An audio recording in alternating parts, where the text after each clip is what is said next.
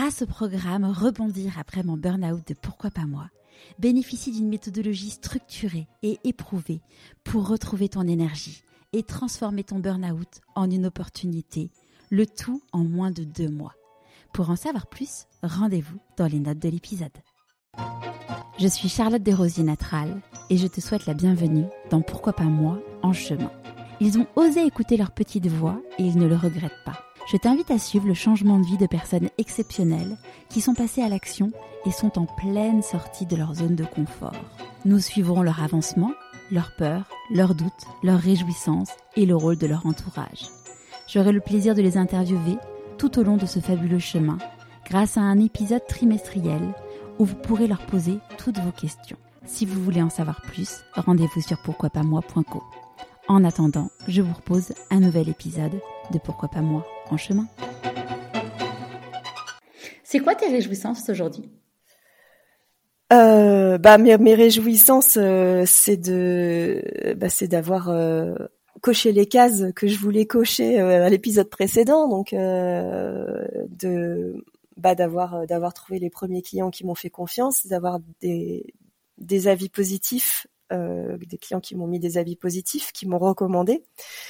Les recommandés qui m'ont à nouveau recommandé de pouvoir aussi bah, vivre de de ce que je fais. Euh, euh je, je, L'objectif, c'est d'aller au, niveau supérieur et de gagner en productivité, d'avoir les tarifs plus plus ajustés, parce qu'au au début, il y a des projets où clairement j'ai perdu de l'argent, mais euh, enfin, mais j'estime que j'ai pas, j'ai pas per, enfin, j'ai pas forcément été rentable, juste si on parle que d'argent, mais le derrière, ça m'a tellement apporté en expérience, en avis positif, en recommandations sur d'autres projets derrière, en fait, que finalement, même un petit projet au début où j'ai pas pris très cher, mais ça m'a apporté tellement de business derrière que par ricochet que finalement euh, je regrette pas. Et puis et puis c'était enfin j'ai eu du plaisir à bosser sur tous mes projets en fait. C'est et ils sont tous différents les clients sont tous différents ils ont tous des profils euh, des personnalités très différentes et mais euh, c'est ça qui est super chouette c'est qu'il n'y a pas de routine en fait.